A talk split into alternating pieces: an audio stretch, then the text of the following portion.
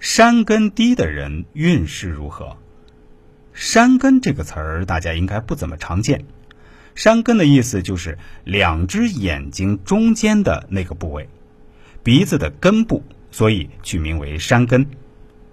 山根低陷的人，其实从外表看来说是不美观的，不符合现代人的审美，而且还会影响一个人的整体运势。今天我们一起来看看吧。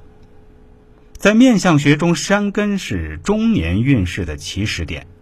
如果山根低且有皱纹，则表示少年的运势可能不能直通中年。在步入中年时，事业、身体等方面可能会遇到一点小麻烦。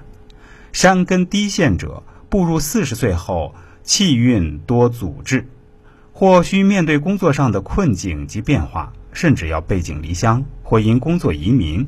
故有山根路远四十一之说，而其伴侣也有生活困厄的可能。因鼻为七座，又曰夫星，命途有走进低谷的倾向，所以山根太低者，以与山根高的人相结合，可以相互平衡，互补不足。山根凹陷的男人，非但没有贵人运，还会被贵人设下障碍进行限制。所以做事奔波劳碌，还不能种瓜得瓜，种豆得豆，有时候得不到收获。山根低陷的女子注定婚变，因为这里代表婚姻宫，或者称为夫妻座。这里是面相主要看婚姻好坏的标志。山根低陷的女子注定婚姻不美满，头婚难以走到白头偕老。山根凹陷及鼻梁与印堂交接处出现凹陷或者横擦的人，生活总是很困顿，常常想不开事情。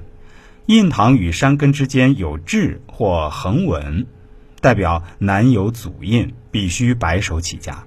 另外，一生亦较多波折，甚至招惹官非诉讼。如果山根旁边有痣，代表其人生活奔波，婚姻不佳。而且胃部容易有毛病。